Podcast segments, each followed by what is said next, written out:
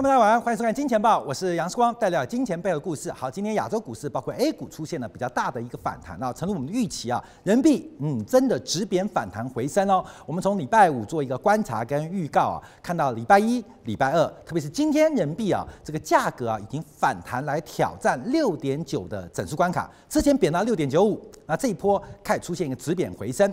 那未来人民币的趋势仍然有很大的贬值压力，可短期啊这个六点九四到六点九六。一个非常坚强的价格。我们看今天啊，在岸的人民币的资金调度市场，特别是短期票据市场，利率是大幅拉高，代表人行目前积极的来进行汇率的干预，这会使得 A 股虽如我们预期出现反弹，可是我们要注意到，这是一场救赎的过程，并不是一个回升跟长多启动的机会，千万不要搞错，会反弹。的确会反弹，可这反弹呢、后面要特别留意短线做多的后续风险。那当礼拜五我们节目很重要，因为我们看这几天美国的玉米、小麦、黄豆都出现了非常激烈的反弹，特别是美国玉米的价格受到天气因素出现大幅的走高，包括国内的农产品的上游原料也开始发动。那我们持续观察啊，包括豆粕价格已经出现了颈线的重大突破，所以带动今天的农畜产品的类股出现全板块今天几乎是涨幅最大的一个板块跟族群啊，这我们后续会持续追踪啊。那今天我们要观察什么？第一个，我们观察今天的华为最新的新闻啊。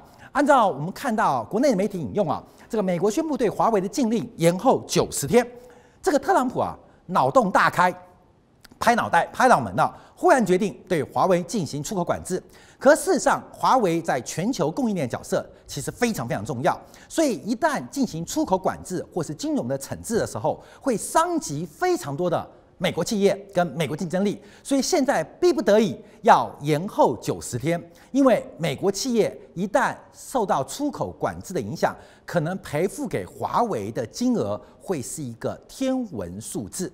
所以这个华为最新事件怎么观察？我们要引用一下昨天晚上华为的负责人任正非接受了媒体今年度第二度的专访，讲得非常非常棒。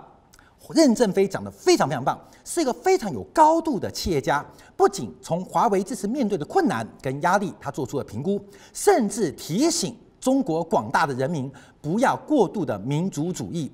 民族的复兴不是靠情绪来创造的，而是靠智慧，包括耐力。靠过时间来等待的，所以我们看任正非他怎么讲的，任正非怎么评估这一次美国的出口管制？他有强硬的地方，他有他温柔的一面，甚至任正非讲他的家人，包括他都用苹果手机，为什么？因为苹果的生态系远远优于华为，他很愿意跟大家分享华为想要继续成长、继续学习的态度。所以，我们都要看一下这个华为这个美国出口管制开始延后。任正非怎么说？另外，我们要观察哦，也不要过度民族情绪。我们看一下美国的企业是怎么反应的，到底是美国依赖华为，还是华为依赖美国的高科技产业？这个东西啊很难论断。所以，等一下我们要做一个观察跟解读。我们特别今天要深入啊来解释有关于啊这个编程软体 EDA 的市场的这个分布。你会发现，其实很多美国人把技术最高薪、最好吹冷气的工作留在国内。把这种吃力不讨好、很累很烦的事情丢给台湾地区，丢给韩国做代工；把这种血汗的事情丢给大陆工厂，丢给我们国家的工厂来进行代工。美国人是把智力最高、把吹冷气、工资最高的留在美国国内。怎么说？我们在第一段会做说明。好，第二我们观察特斯拉，这个特斯拉股价出现了崩跌啊，从去年的高点来，股价已经跌了百分之四十八。哎，观众记不记得我们做的特斯拉什么专题？我们特别提到三月份是转折，哎，各位有没有印象？你可以看金钱报的回放，当时我们的逻辑就是特斯拉有一个可转债的发行日，它必须把股价维持在三百五十块之上，让可转换公司债顺利发行之后，股价就可以不管了，就可以直接放手让它崩盘啊。所以我们常常讲，呃，观众朋友为什么分析基本面？为什么要学习技术面啊？其实有很多啊，这种比较不科学的做法，像很多人看紫微，很多人看星座，很多人看血型。哎呀，你是 A B 型，像四光是 A B 型的啊，你是 O 型哦，O 型人比较务实，A 型人比较感性，B 型的人比较实在，A B 型只会幻想。哎，看到没有？我们把人就分成四种类啊。你是什么星座？像四光是天蝎座啊，天蝎座就是个神经病啊。这个呃，狮子座就是个领导人，金牛座就是很僵固，呃，很固执。看到没有？就把人分成十二种。其实啊，看到没有？为什么学星座、学血型、学紫微？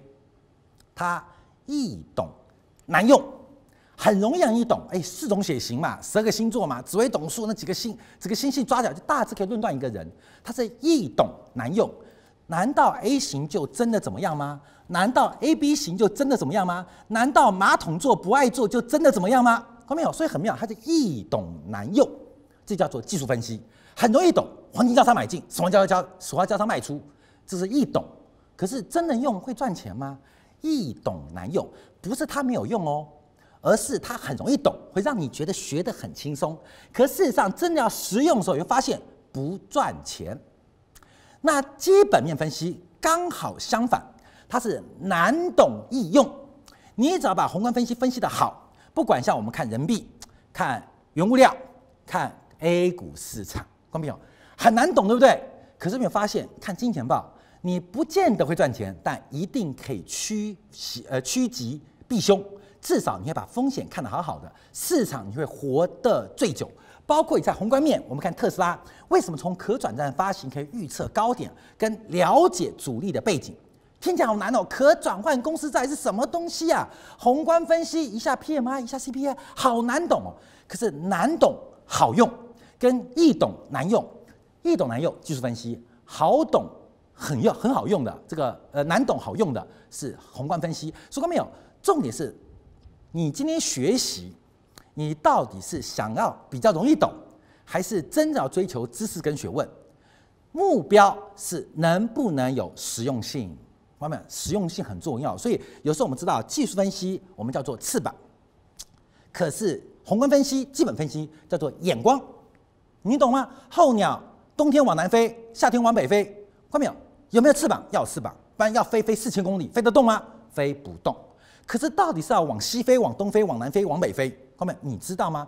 你冬天往北飞，你会冷死诶。所以往南飞。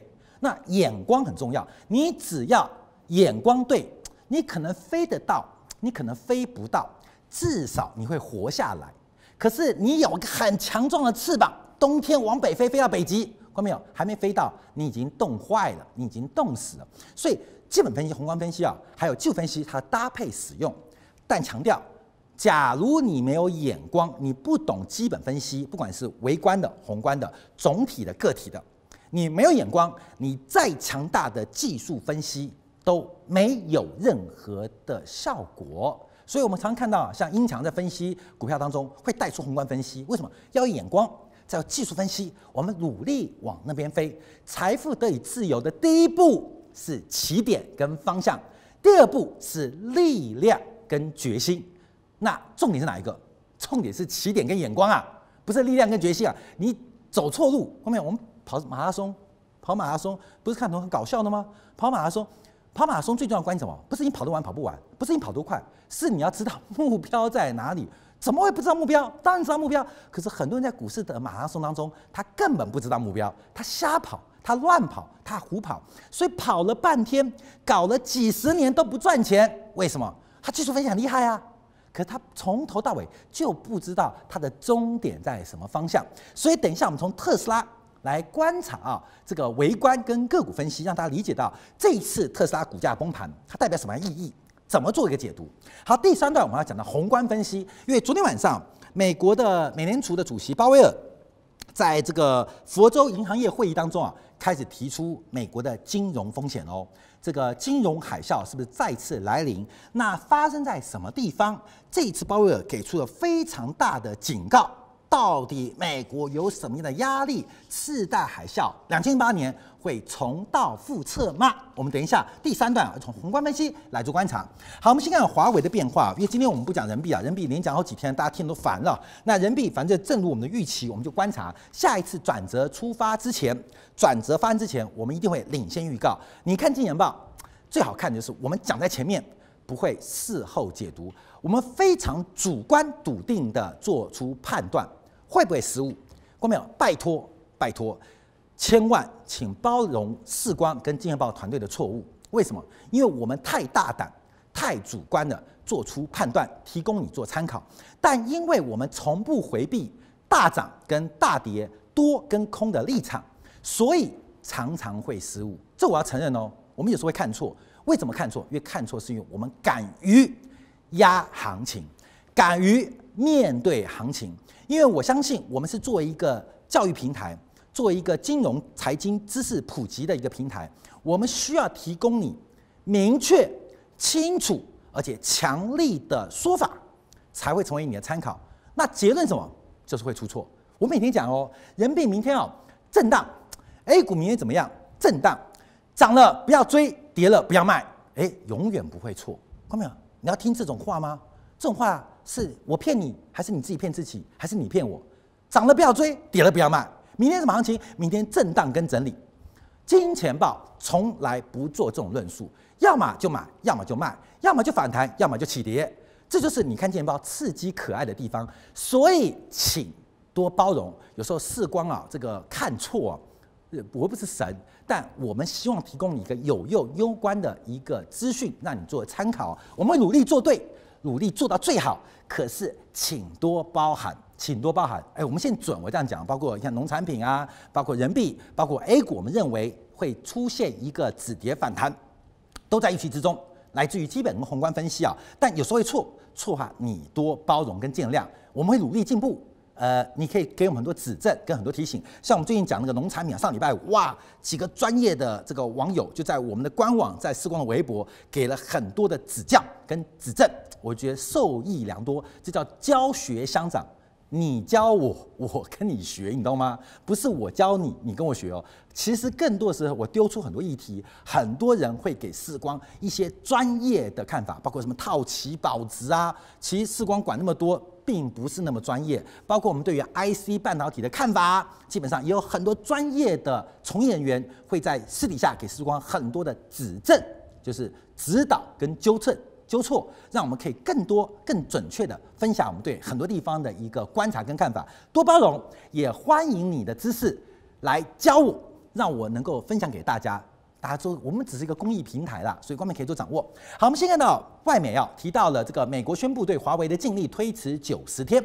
那法新社的消息啊，这是今天新浪财经引用的。美国官员周一啊，昨天决定将对于华为的禁令延迟九十天。诶。刹车嘞，那至少要延到八月中旬才会生效。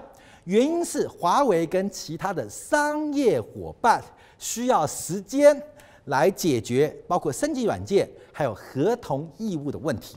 所以特朗普啊大开脑洞，找了华为做一个出口管制的攻击的标靶。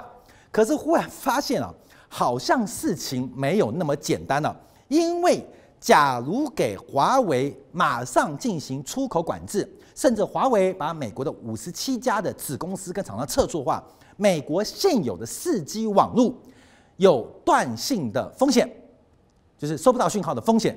因为华为的技术、服务跟设备早就在全球市场当中扎根很深，所以假如临时决定拍脑门啊，华为撤出美国，那美国四 G 很多的设备服务。是由华为提供的，那基本上会出大麻烦。对不起，特朗普打电话收不到讯号，特朗普要约妹，要跟老婆吃晚餐，要关心他的小孩，基本上收不到讯号。所以事实上这个东西啊就妙了，美国赶快延后禁令，因为发现啊这个美国总统一意孤行的做法啊，基本上会对美国的竞争力产生很大影响。我们分成两个角度做观察，到底是华为强还是美国科技强？到底是华为依靠美国还是美国依靠华为？这个事情啊，其实，在国际分工当中啊，是你泥中有我，我泥中有你，谁靠谁不知道。我们可以讲一个结论啊，没有美国的科技厂商的支持，华为是活不下去的。可是没有华为这个大客户，美国的科技的厂商是没有饭吃的。你懂意思了吗？华为的产品需要大量海外分工体系，尤其是美国很多高科技的能力，没有他们。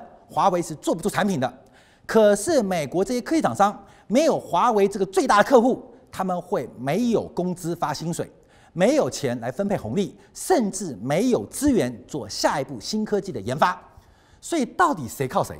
我们今天要来做分析啊。我们第一个，我们看一下美国这家这个朗美通啊，是昨天晚上美国第一家宣布对美国啊对华为发送所有产品的第一家公司，就是许可要求五二零啊。昨天晚上第一家宣布要因为遵从美国商务部的一个出口禁令，将要停止，而且已经停止向华为出口所有它所制的产品。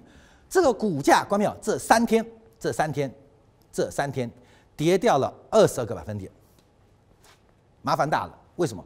这家呃，我们看到这个南美通啊，中国叫南美通啊，基本上它最大的客户，其中有百分之十八，五分之一的业务是来自于华为的订单，也就是华为是这家公司第二大的客户，第二大客户。那会发生什么事情？后面百分之十八多吗？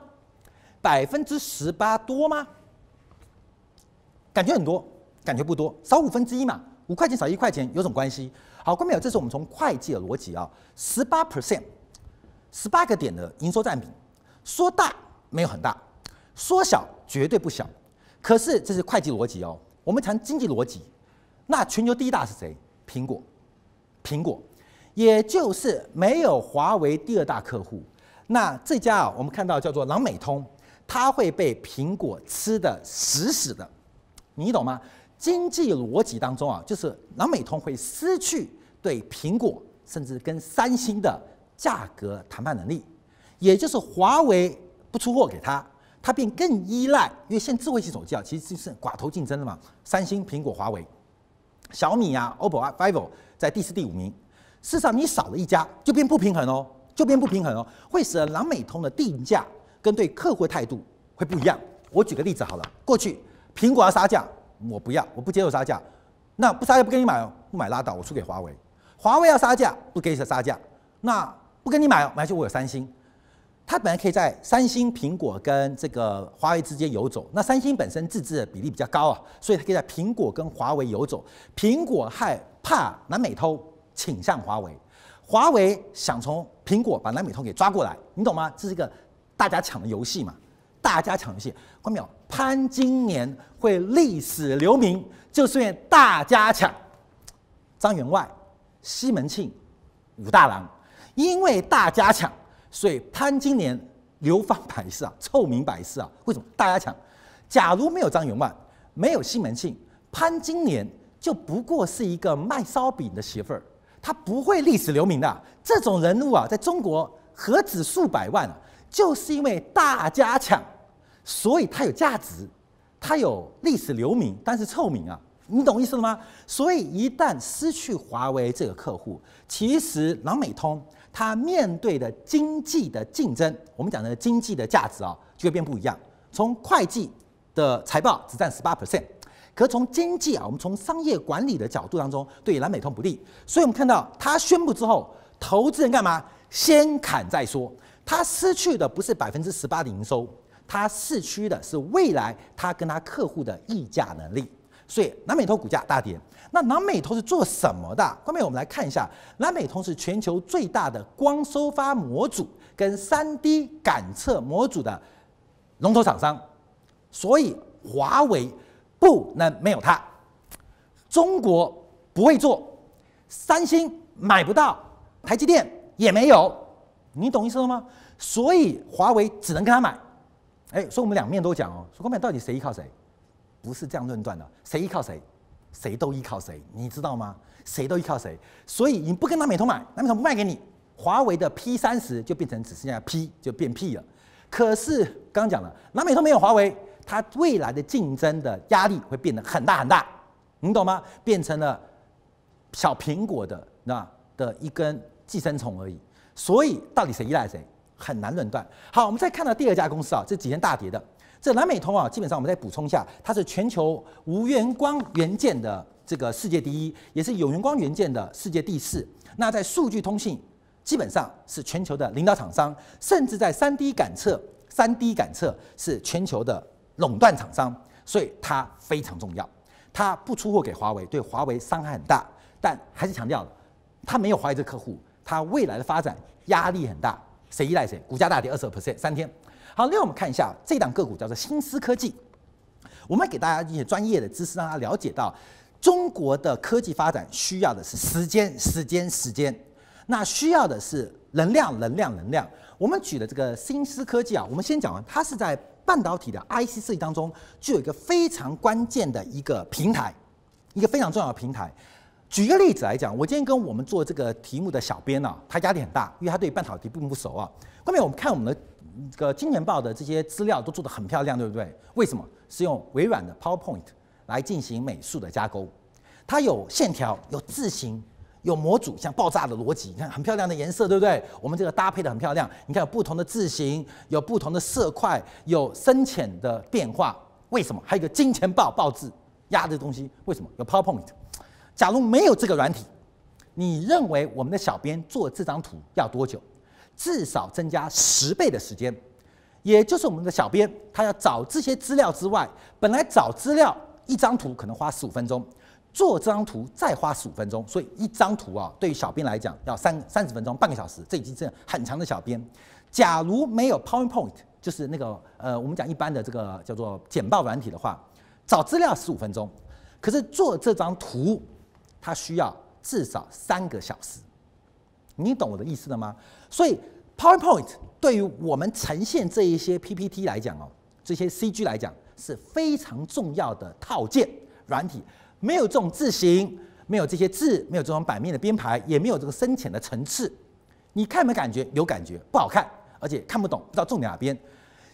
新思科技做的 EDA，它就是 IC 设计的 PowerPoint。我们这样简单来讲啊，不精确啦，但就这个意思。你没有新思科技提供的 EDA，海思就华为的海思，它就废了，你知道吗？它就打残了。连电脑都打不开啊！这是我讲夸张一点啊。所以新思科技它非常重要。全球做 EDA 的这个呃可编程软体的，全世界就只有三家公司为主啊，三家公司为主。为什么？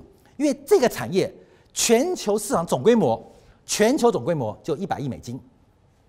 这个规模其实不算大哦，而且你要投入，你要扶植一个 EDA 厂商，我先不讲经验，先不讲工程师的数量。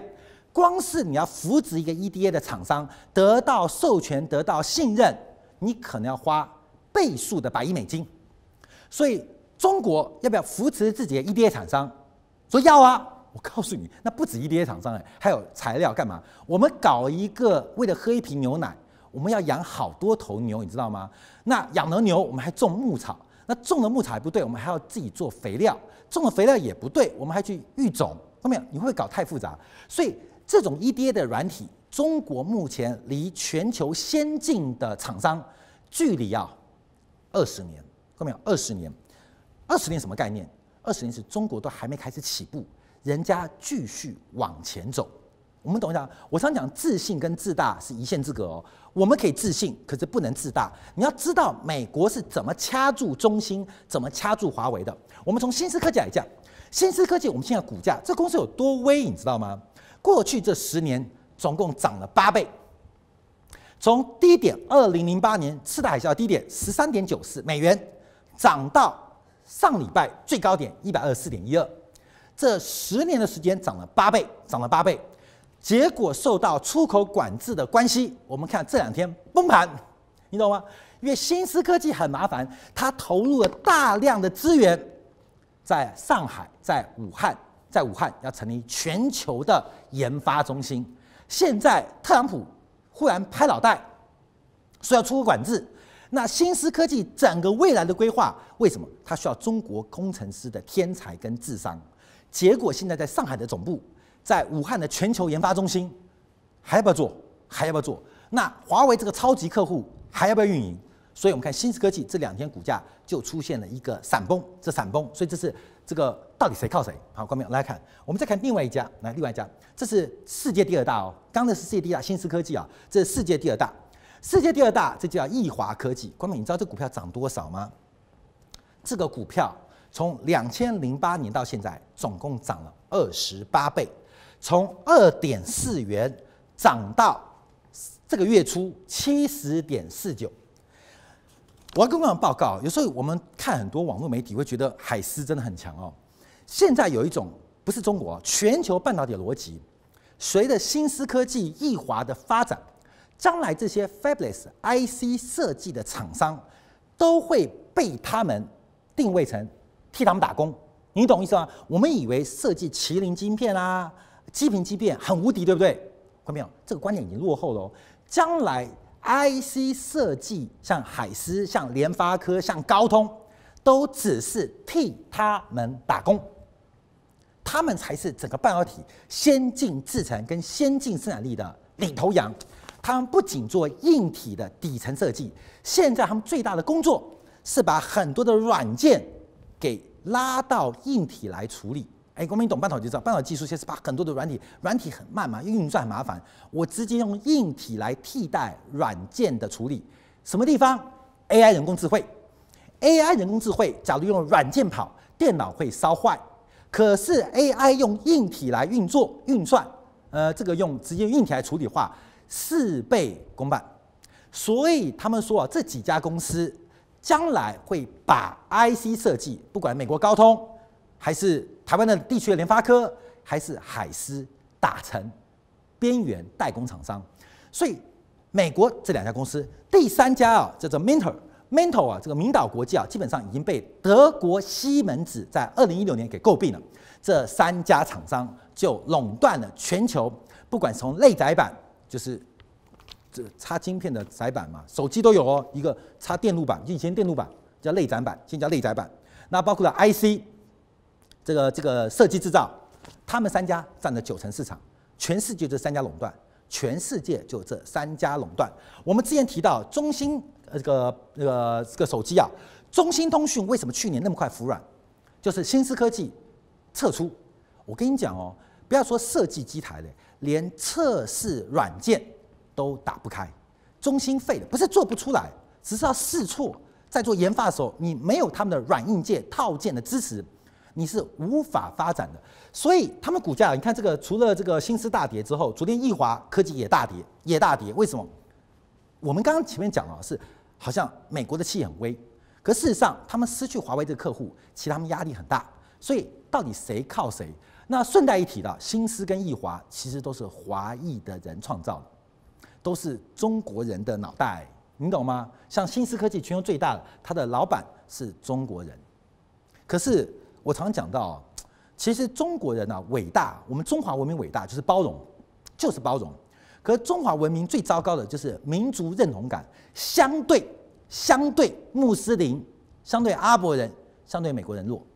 所以这些华裔的人。他长得是中国人，骨子里他是美国人，你懂吗？所以我们指望说，哎，你不是中国人吗？我看你他们一句中文都不会讲，他已经完全归于西化了，而且他们以他们自己是美国人作为骄傲，他很讨厌，他希望跟 Michael Jackson 一样把自己染白哦。我要讲不客气哦，很多呃华裔的人基本上这个不能怪他们，因为中华文化本来就是一个非常包容的文化，汉人、满人、回人、藏人、蒙人。我们不断在这种融合嘛，所以我们不要说大家不爱国，其实不爱国感觉是一个很负面的名词。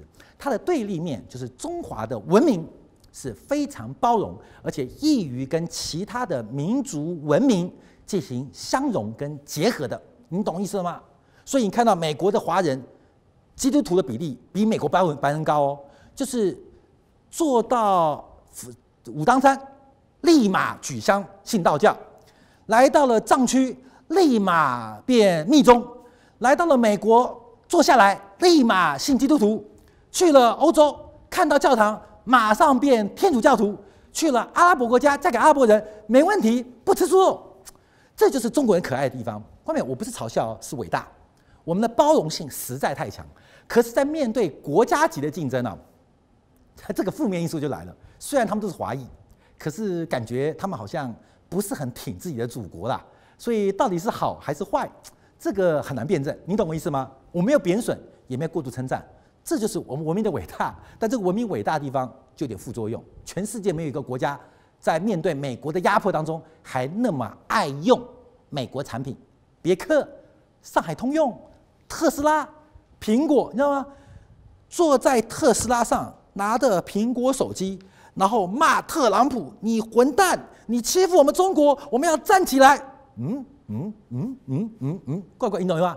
啊，坐着特斯拉啊，买的法国的包包，呃，穿着穿着美国的西装，拿着苹果手机，然后义愤填膺的，我们一定要抵抗美帝的压迫。嗯嗯嗯嗯，搞笑呗，对不对？这是文明的优越，但也是我们在国家竞争当中的落后。这波多头出现危机跟杂音，A 股市场的低点仍然是遥不可及啊！这波二六三八的低点会做跌破的动作，中国股市的超级买讯已经完全实现了。躲开二零一八年风暴，掌握二零一九年机会。我是杨世光，我在金钱报。我们看一下。来，这个除了这个股价涨了两二十八倍，你就知道这个半导体产业的发展这种变化。我们再举一个产业啊，这叫 EDA 啊，讲的不精准，请专业人士多包涵啊。它是可编程电子设计自动化的一个重要套件。因为过去啊，半导体啊，它就是记忆体电路啊，这个基本上就是一条线一条线。我们这样讲嘛，电路来电路去，电来路电电路去啊，可能一个晶片早期就真空管单线思维，现在。高新的积体电路，可能在小小的一个指甲里面就有几亿个电晶体，所以不可能靠手工去画图去做设计，你需要大量的 EDA 的套件来进行第一个设计，来进行仿真，来进行测试。所以没有 EDA，你就回到了石器时代；你有 EDA，你就回到了太空时代。你懂意思吗？有这个可编程的套件。就是石器时代跟太空时代的差距，所以我们说啊，大家不能小看这次美国对华为的一些压迫。EDA 要成熟要很长的时间，可是为什么不开战？官方啊报复啊，不是这个逻辑嘛？中国需要时间嘛，不要靠情绪来复兴嘛。所以你懂吗？华为没有 EDA，你就从太空时代回到石器时代。有了 EDA，哎，你的半导体发展又从石器时代变成太空时代啊！光明，懂意思了吗？所以，我们看到全球它基本上它是一个垄断型的一个产业。我们今天还不讲材料，我们刚刚讲基础的研发。好，这时候我们就要看到，因为事实上，事实上，刚刚前面讲了，感觉我们要偏颇国际的这些分工产业链了。可是今天《华尔街日报》也提到，因为华为在美国每年采购了一百一十亿美元的商品跟服务。好，问你哦。华为在美国买的，不管是产品服务，是低端的，嗯，麦当劳的外送是吗？不是，他买的是最高阶的服务跟最好的产品，而且投入大量的资源跟美国大学跟研究室进行研发。所以这一百亿是美元啊，这个要不能以我们以金额量化，但也够大了，而且对于美国的非常多的高端的就业机会会有非常大的影响。甚至从产品部门当中来观察，美国存在服务不足的偏远地区当中，有很多的四 G 网络使用的是华为设备，现在已经点名出来了。所以，假如一旦华为退出之后，会使得美国的四 G 网络马上面临一个通讯的风险。看到没有？我们打游戏打到一半断讯，你会不会是三字经狂骂？你懂意思了吗？我们看视频看网红，正要打一个火箭，他要干嘛的时候？断讯，火箭送给他，可是我想看的养眼画面没看到，你不是很吐血吗？你懂吗？跟爱人在讲话的时候，喂喂喂喂，我你我什么你我什么你，你懂吗？断讯是件很恐怖的事情啊，所以通讯的稳定，华为影响非常大。另外，除了会计原则之外，从经济的竞争角度当中，我们看到，假如华为一旦退出美国市场，为使得美国对于五 G 设备的建制。产生被爱立信垄断的可能性，这压力很大。好，我们就赶快看一下时间关系，我们刚看一下任正非的讲法哦。因为任正非讲的非常非常棒啊！昨天晚上接受了这个中央广播电视台的媒体专访，提到很多重点。我觉得一个伟大的人，他不是会管理，而是领导，不只是领导，而是企业文化的方向，你懂吗？大海航行靠舵手，懂吗？世光拿个小桨那边划划划，一条臭水沟都游不过去。真正大海航行靠舵手，任正非就是那个英明伟大的舵手。他提到什么？他第一个强势，他说九十天的临时执照没有多大意义啊，我们已经做好准备，为了这个理想，就迟早要跟美国会有冲突的，就是我们为开干这一天准备很久了。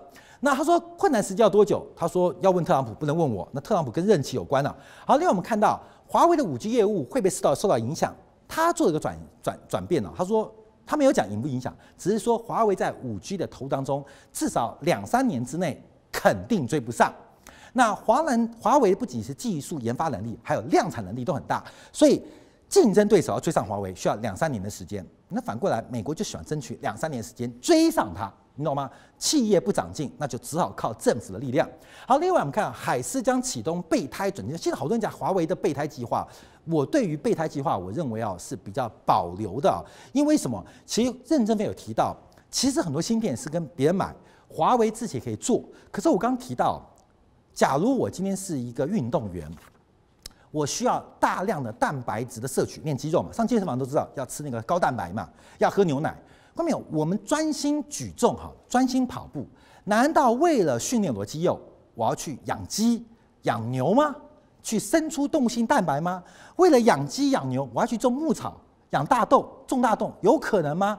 这是一个高度分工的环境，所以基本上，华为可以选择自己研发，可是会把很多的资源浪费掉。观众也要注意到，有一个东西是不平等的哦，这个世界上的天才。它就是一个常态分布的尾端。我要继续强调，世界的智商就是这样分布的。天才永远就是这几个，是百分比的概念，可能是百分之一，百分之一。我举例啊，中国有十三亿人口，天才可能智商在一百四、一百五以上的，有一千三百万，百分之一哦，百分多不多？多。好，这一千三百万人天才哦，要要一起协作哦。你要叫他去研发太空船，还是去研发隐形战机，还是去做航空母舰，还是发展五 G 手机，还是发展先进材料？后面有？天才就那么多，天才就那么多，能做的事情很多，需要他们很多。可是他们集中在一起，可以把一件事情搞好。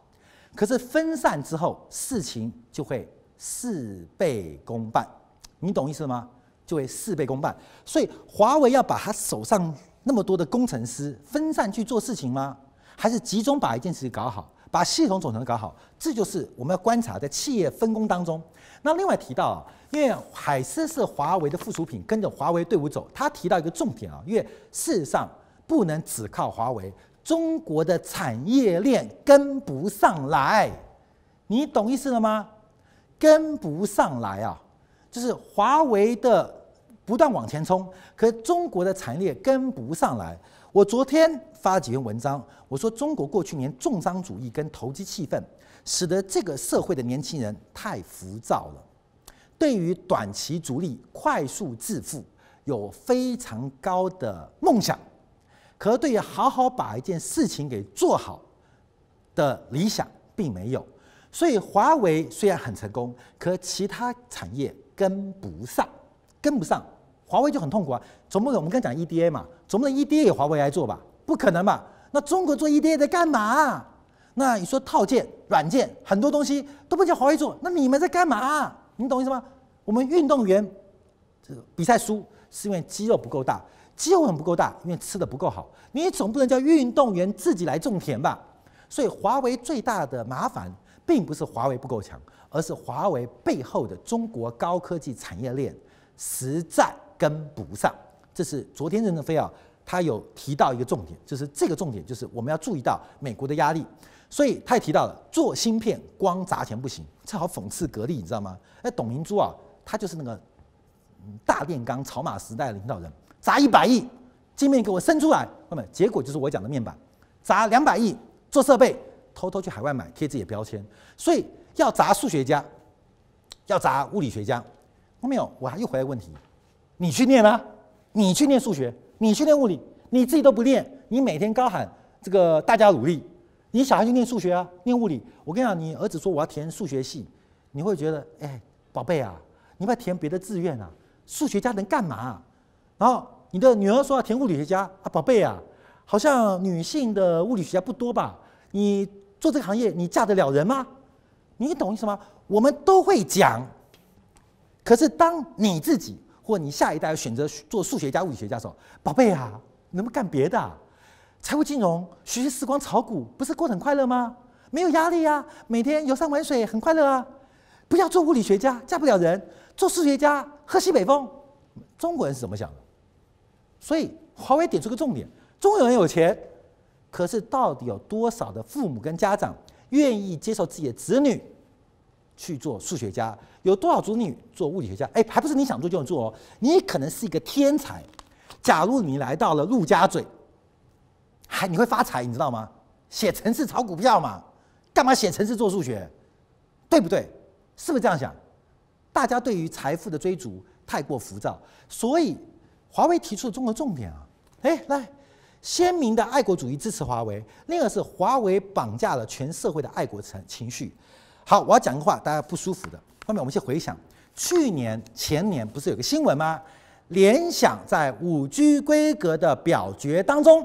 把那一票关键的票投给了挂高通，而不是支持华为，结果联想跳到黄河也洗不清了，被大家抨击。你这个联想是一个叛国贼，是一个汉奸。你不支持华为，你支持高通，你是一个混球的企业。后面我们再往下看哦，华为梦到很大压力哦，在中国还不要五 G，联想产品烂不烂？大家都说烂，可是中国有 second source，有第二备胎。华为有自己的备胎，可中国在五 G 没有想到，联想三年前做的一个抉择，为中国的通信领域留下了另外一个可能的生机。你懂意思吗？可能生机啊！我讲个故事啊，日本战国时代啊，这个应该是这个织田信长打到本能本能寺，到打完寺，那打翻了，本能寺都佛像和尚兵很凶的，直接打进去。就大家说怎么办？怎么办？那个和尚都急了嘛，打垮了嘛。织田信长进来屠杀，要屠杀，屠杀，屠杀。应该是织田信长，我记得织田信长还是德川家康。对不起啊，日本历史不熟，知道这个故事。打本能寺要大屠杀，把这些佛教兵给杀光光。结果大家说我要抱什么走？抱佛佛像，把佛像抱走，还是抱自己的棉被走？大家想，有一个人去抢了佛本人寺的那个灯呐、啊。我们知道日本的佛寺会点那个永永远点二十四小时不停的那个添那个油点那个灯。就是他的寺的这个根源，也可以说我们要把这个本能寺的灯给带走，不能让它熄，因为它代表本能寺的精神。今天和尚死光了，佛像被破坏了，只要这个灯不灭，本能寺就可以重新站起来。所以，关键我们讲说，民族情绪不是一个民粹主义哦。我们现回去看联想三年前做的举措，说不定三年后。中国五 G 的规格虽然联想不长进，可是它留下中国五 G 的那个本能式的灯，你懂意思了吗？所以我们对很多事情看法要理性、要客观、要科学。华为在面对压力的时候，我们支持它，可是很多企业它可能现在做的是我们不能接受。可从历史的角度来观察，它或许是中国留下的一切希望跟种子啊，所以。呃，我不说联想好，也不说华为应该挂，而是很多的不可能，很多的可能性，其实多留点机会不是件坏事啊。好，这我们观察。好，我们今天小编啊，其实有提到了这个民族和平论跟利益和平论啊。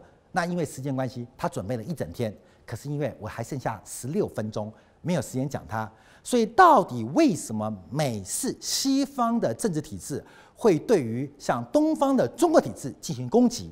有两种说法。西方认为是民主和平论，就是民主国家，他所谓的就普普普选民主国家，假如又是经济依赖，加上国际组织，可以大幅减少地缘冲争执的风险，这是过去西方讲的那一套。可事实上，中美关系变化改变了这种想法，在战略跟利益和平论当中有完全不同的逻辑。世界的和平，两个人能够和平共处，是不是来自于制度，而是来自于利益利益的共享。跟安全的需求，当利益共享越低，安全彼此依赖越低的时候，自然发生冲突，不分你民主不民主。所以西方讲那一套，在现实当中遭到了很大的挑战。好，这个我们没有时间讨论了，我们就往下讲。为什么？因为我们要讲特斯拉。好，关于特斯拉，特斯拉股价这几天崩盘啊，最低的时候已经跌到两百块钱了。高点在哪边？高点就去年的三百八十九块。其实我们在，我在，我在，我在。还没来上海之前，我们就一直观察特斯拉的股价，它的变化。我们这边看的是周线，其实去年底、今年年初，我们就做红基本分析啊，就是呃基本分析来分析特斯拉，因为特斯拉现在有忘记啊，特斯拉的可转债价格三百五九块了，我记得是这个价格，还三百六十九。哎，对不起，包容一下，因为这个来不及忘记了。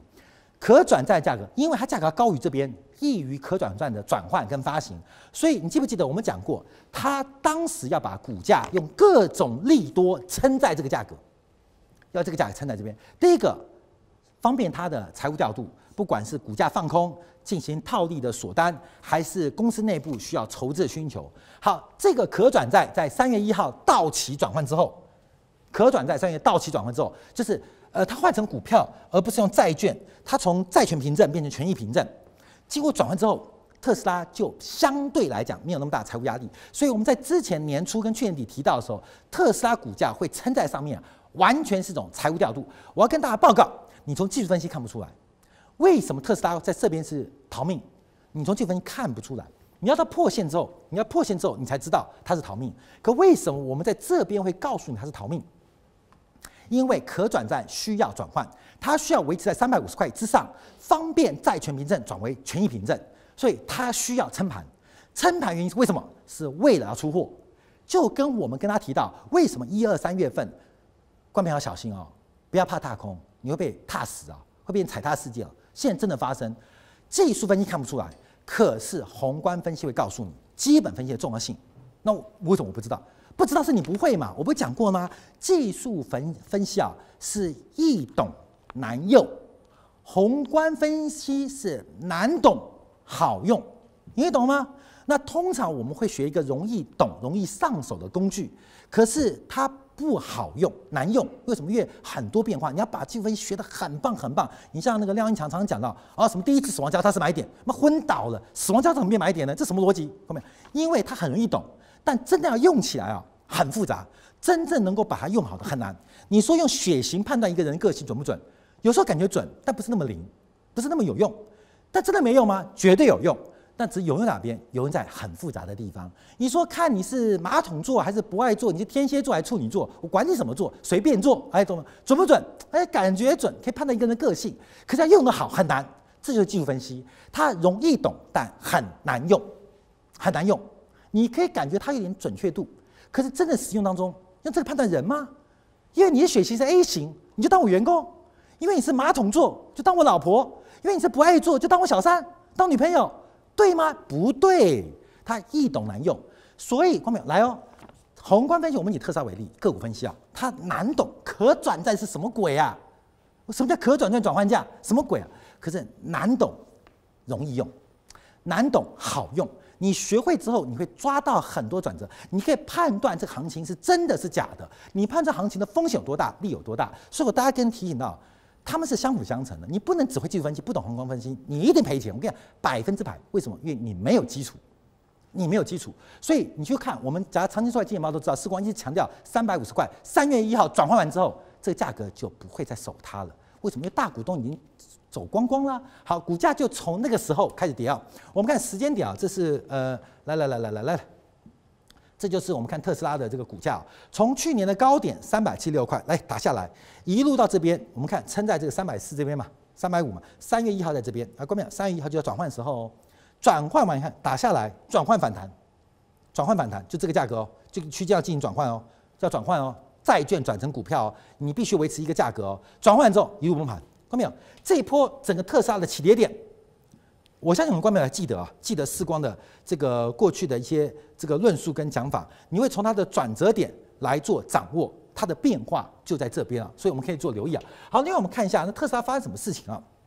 第一个，它的月跌幅是非常非常惊人的，这个月跌幅我们看到几乎是创下二零一零年上市以来第二大的月跌幅，这股价已经完全放手了。我们再往下看啊，因为事实上四月九号上上礼拜。特斯拉向美国的证管会，就美国证券交易委员会提供了这个季度报表，结果这个报表翻出来，特斯拉从头到尾都是靠补贴来赚钱。补贴没有先干嘛？他卖血，他靠卖碳权来进行收入。我常常讲啊，特斯拉车子好不好？好，就跟世光想追杨幂一样，杨幂好可爱啊，迪丽热巴好棒哦，追得到吗？当然追得到，你给我一千亿人民币，我一定追得到，看到没有？我钱砸死他，知道吗？怎么砸死他？把他身边的男人全部干掉，暗杀，然后剁他脚，剁他手。谁敢在迪丽热巴旁边出现，我就剁他手剁他脚。这个世界只剩下杨世光这个男人的时候，迪丽热巴只能爱我，这叫有时候一样嘛。像你要追什么追什么鹿晗呐、薛之谦呐，你知道吗？你把身边的女生很多女粉丝喜欢他嘛，你把旁边女生全部干掉，就算你是头母猪也赛貂蝉，母猪赛貂蝉，你懂意思吗？所以做什么事情，做什么事情都做得到，预算限制嘛，有的是钱，有的是时间，有的是人力嘛。所以特斯拉从市场上大量筹资，他会做出那么好的车，基本上。就是我跟天借了一千亿去追迪丽热巴一样，就跟我们观众的小女生，你借了一一万亿去追鹿晗、去追薛之谦、薛之谦一样嘛？看到没有？这个东西就是一个骗局嘛，都可以做啊。然后呢，是一场笑话。所以我们看，特斯拉的股价现在啊，这个已经终结跟完蛋了。我们看到它的债券已经几乎要变成垃圾等级了。各个姓名一面垃圾等级，当初票面利率百分之五点三发行的，前年八月呢，现在利率已经掉到九点零六一，这个利率是倒算的实质利率、实质收益率。为什么实质收率？因为它的债券价格一路在崩，价格在崩，所以我们这个讲哦，这个利率和价格反向，因为你要记住哦，票面利率复息是分子，复息是分子，你借他多少钱，本金是分母，这个我们说明，这时间也不够，不然我们可以讲更多啊。这个本金是百分之五点三，就是一百块付你五块三毛的年利率。本金是一百块五五块三，可是观众朋友注意哦，它现在跌到八十二块，跌到八十二块。你注意哦，你的本金是八十二块，它固定复利是五点三，所以它报酬率是百分之九点零六一。好，这个报酬九点零六了，这个报酬率，这实质报酬率，因为你是八十二块借的嘛，所以我们现在讲一个例子哦，这边顺便做教学。为什么利率走高，价格大跌？为什么价格大跌，利率走高？通常实质利率是从价格算出来的。我们常看到美国国债收益率都是用价格倒推回来的，因为票面利率是固定的，它是契约关系。可是你借他钱，你买一个债券就借他钱，这个本金是市场价格，所以这个东西变小，分母变小，分子不变，它出来的除数会变大，你懂吗？会变大，分母变大，分子不变，这数字会变小。这是实收益率哦，这是本金哦，这个本金就是市场价格，所以为什么利率跟债券价格市价是反向？这就是个例子。所以债券价格崩盘，固定利率百分之五点三，票面利率，本金越来越少，它的实质报酬率就越来越高。好，各位你懂意思了吗？我们今天用特斯拉为例啊，给你上一堂课。所以为什么利率跟价格是反向关系？债券，再价格走高，利率走低。再价格走低，利率走高，就是这样算出来的。那所有你看到美国国债包括公债收益率，它都是用价格回推出来。所以我们看美联储美联呃美国十年期国债，哇，利率突破三了，为什么？是因为它的这个价格走高了啊。美国国债利率大跌了，跌到百分之二了，为什么？这个利这个价格又出现这个走高了，所以债券走利率走高，它价格走低，所以它会变嘛？你懂吗？所以是从这个价格做观察。那这什么意思呢？这个是。固定企业利率，而这个是你的要求报酬率，这个是你付出的代价，这是你的义务，这是你的权利，跟资产负债表有关哦。所以权利越多，跟义务的关系，它会形成一个对比。我愿意用多少的风险贴水来交换我的要求报酬率？所以从特斯拉做观察，我要讲这个特斯拉例子啊。所以它最近的价格大跌，债券价格崩盘，换算出来的殖利率来到九点零六一。所以它会飙多少？我们看目前乐色债的风险越来越大，特斯拉最终的结局就是说再见。它整个总总额的这个债务啊，不断的堆积跟累积啊，已经来到一个巨大的风险啊！哎，时光太长了，哎，还剩下六分钟要讲这个重点，这六分重重点，那我们就加快脚步，反正时光话术可以每秒讲到一百八十个字。我们看到昨天晚上啊，这个呃美联储的主席鲍威尔在佛罗里达的银行业。的会议当中，做出了一个观察，他提到了重点就是企业债务。企业债务，他说这个家庭部门跟企业部门的情势不断的在做恶化。哎，我们跟我们制作人好了，我们这个今天录影时间稍微长一点，不然讲不完。这个他因为让我变长的，因为这制作人做的，我们这个录影时间变长，我自己下广告。哎，我们自己下广告，我说结束才结束哦。导播，你去睡觉，你睡觉，你要记得进广告，明天再见，你再出来按那个按钮就好了。好。我们看到昨天佛州银行会议当中啊，鲍尔讲什么？他说现在目前的企业债务逼近历史高点，它不仅是绝对概念，而且它跟生产力跟 GDP 的关系是密切的留意。他提到重点就是两千年美国股市泡沫是股权融资太严重，两千零八年美国次贷海啸是房地产的杠杆包装分散出了问题。可是现在美国最大问题是企业的公司债务。昨天做的非常明显的一个说明，他说了一个非常可爱的话，翻成中文哦。目前公司债的风险处于次贷危机重演跟不必过度担心之间。他讲好开哦，你知道吗？好随便哦。次贷危机重演很恐怖哦。很恐怖哦，美国要完蛋哦，从两一万多点跌到美国股市要腰斩哦，美国股市要腰斩哦，中国股市投资人会家破人亡哦，这是一端，在什么之间？在不必过度担心之间，就是只要需要担心就好，你知道你懂意思吗？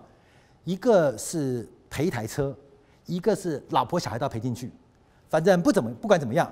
都是要赔，你知道这是昨天鲍威尔也提到，可昨天他在这个银行会议当中开始要强调，美国企业债风险已经越来越庞大。我们先看这张图表，美国非金融，因为银行债务要扣掉，银行本身是高杠杆企业啊，美国就是扣掉金融业的企业债务，这是个存量关系，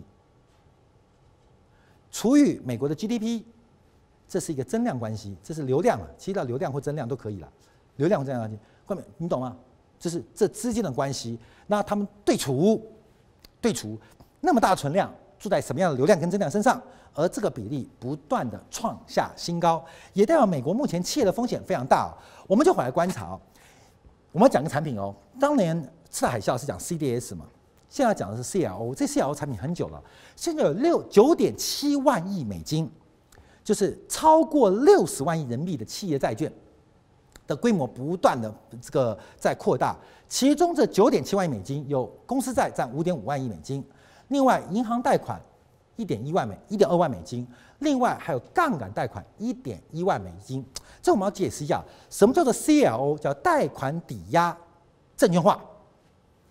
银行在进行杠杆或进行资产负债表配置，它有资本适适足呃资本。适足率的限制，就资本金的准备，所以我们讲什么存准存准率，存准率是调整杠杆的。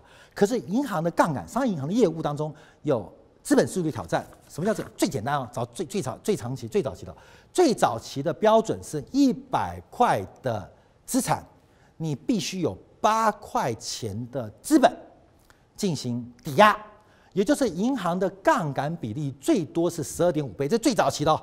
现在已经变了，因为现在风险很大。现在资产怎么认列，资本金怎么认列又改变了。什么作业风险，它进行权重计算。我们不要讲那么深了，不然讲那么深你听不懂。以前最早就是你有一百块的资产，你要做一百块钱业务，你至少有八块钱的本金做底层的支持。所以以前资本适足率就是百分之十二点五啊，这是最早期最早期啊。现在已经不这样了，现在更复杂啊。好，那现在出现问题啊，我想做更多资产，我有很多生意好做。可是我会卡住，我的本金不够，对不对？观众你要知道，权益资本的成本是非常高的哦，权益融资的成本是非常高的，因为它有管理经济上的成本，也有融资成、分红成本，所以基本上企业都不太喜欢用权益融资，喜欢用杠杆融资，就是向外借钱，反正倒的是你的嘛，不要赔我的嘛，你懂意思吗？自己出钱的风险最高的嘛，能借就尽量借嘛。假如我的资产报酬率又比我的负债呃资金成本高，我当然能借就借啊，我干嘛出我自己的？不都这样吗？我们做人就是杠杆嘛。你今天上班不是杠杆吗？公司是老板的，我拍屁股走人就好了，倒是你的倒，我只领我薪水嘛。人生都是杠杆哦，人生都是杠杆哦。可是你上班总要穿个西装，你不能光屁股上班嘛。所以你要有资本失足率，你知道吗？上班也像个样子，对不对？打开领带，穿个领带，穿皮鞋，你总不能光屁股穿拖鞋就上班了吧？刮个胡子吧。所以你的杠杆就是你的准备嘛。放大到企业也是一样，它的资产一百块，它必须有八块钱的资本金。好，那问题我的事情越来越多，怎么办？我能不能把，比如我现在做到两百块，我明明有两百块生意可以做哦。可是我一个是增加我的本金，你懂吗？就是老板老板说叫你去跑业务，可是交通费、伙食费、自理，天哪，黑心老板太坏了，怎么办？我们能不能把这业务进行外包？会没有进行外包？什么叫外包？电话联络，我就不用出差，不用吃公司的、喝公司的、打公司的钱嘛，所以叫外包。所以就出现一个产品叫做抵押贷款抵押证券。商业银行把很多贷款包装起来，对外抛售。譬如说啊，观众朋友，我今天有贷款，呃，五个点的、四个点、三个点、八个点的一堆，我把它包裹起来，被给别人这边两百万，那边一百万，那边五百万嘛，我包裹起来，可能有几千个、几万个家庭，呃，或商业贷款的案子，我包裹起来变成了五亿美金，我把它变成证券化，我到市场拿来卖，你懂意思吗？那很多固定收益的投资人，像我们今天去存理财商品啊，国内很多人存理财商品嘛。理财商品的人就会，管理者就会来买，你懂吗？又要提供利息嘛，所以很多我们认为是固定收益的这个收入，其实来自于贷款抵押债券证券化的产品，就对称的嘛。那银行可以赚管理费跟利差，他把风险给转嫁出去，所以大量的贷款抵押证券债券。就出头了出来了，我把前面那些管理费啊那些费用赚好之后，我把剩下利息给你们赚，那我可以赚新业务，旧业务就抛出去了，给这些理财商品的需求者来买。好，那些问题来了，第一个是这个东西啊，它的底层资产到底是谁的贷款？今天譬如 CRO 里面报的是杨世光，那信评当然是 Triple A Plus，可它包的是谁？别人那可能是呃。Single B Plus，它差很多啊，这跟当初的美国次贷海啸一样哦，它包裹了一大堆的案子在里面，可是没有人知道里面的成分是什么，所以 CLO 的这个贷款抵押债券的风险就越来越大，尤其是它的流动性也不足，因为它缺乏造市商，所以它一旦出现引爆。就会像雷曼兄弟，雷曼兄弟最后只赔了三百四百亿美金不到，却把公司八千亿美金资产给搞垮了，甚至让全球几万亿的债券市场大幅的波动。为什么？没有流动性，它底层的资产没有人能摸透，而且甚至风险是极大化。那持有是谁？一样哦。后面我们看持有是谁？来来来来，我们持有是谁？我们来看一下，像公司债哦，持有人可能海外养老金啊。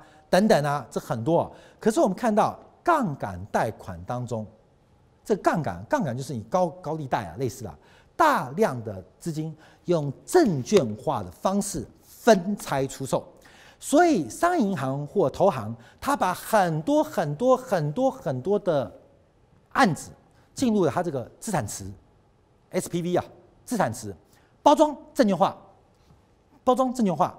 它可能固定投资标的或固定的这个收益来源，然后再分卖给大家。我们就是其中一个人 A，可是我们只认识他，这谁？譬如譬如啊，我们讲国内好，譬如是中信证券发行好的啦，我们只认识中信证券，可中信不保证兑付哦。事实上，你并不知道 A 是把钱借给哪一位甲，而甲他可能是一个混球，你知道吗？他可能是一个卖毒白粉的人呢，我们可能是借钱给他，所以这个风险越来越大。所以不断的，美联储我们上次做的金融稳定报告当中也提到，这个企业增速风险，尤其是杠杆抵押的风险不断升高。更恐怖的是，它大量的就跟两千零八年一样，用证券化的方式来进行流通。第一个分拆，所以风险跟收益不对称；第二个流动性严重不足。所以它到底何时引爆？没人知道，没人知道。那会不会是中美贸易摩擦引爆的变化？所以按照我们上一期做的金融稳定报告当中，这一点三万亿的杠杆贷款，受到美国很多企业杠杆的诟病、收购，或是甚至拿来分红，它出现非常快速的膨胀。而它的膨胀到底最后由谁来买单？这个风险现在持续的升高。好，按照穆迪这个评级做观察，透过向杠杆贷款买家的保护水平，各位注意哦，我们去买理财商品，我们就是买家，我钱给你，你的凭证给我，我就是买家。那这时候会有风险贴水、风险溢价。穆迪是全球最大的信评当中啊，他提到了现在这个保护的水平跟风险的承担能力已来到历史最低，然后。按照国际清算银行的估计啊，百分之八十的杠杆贷款，它的来源都是非常低门槛的贷款，像花呗，那花呗不借款容易吗？现在我看到花呗，我是没借过，就是那种小额信贷，随随便便就借个几万块来花嘛。花呗，它要的利率很高，可风险很大。可是它经过包装之后，用非常低的收益率卖给投资人。他可能花呗收了十二个点、十五个点、十八点、二十五个点，随便啊，关没有收了。可他有五个点卖给一般投资人，投资人对五个点收益很满足，可他并不知道他遭遇的风险是十五个点的风险。而这种经过大量的证券化跟分拆之后，广泛在美国的金融市场来做流通。那重点是这个流通的流动性又不够，非常容易出现踩踏事件。而这个踩踏事件一旦爆发，会不会进一步扩散？扩散影响到公司债的营发行的流动性？而公司债的规模，目前做观察，整个非金融企业的金融债务，它占 GDP 的比重又来到了历史新高。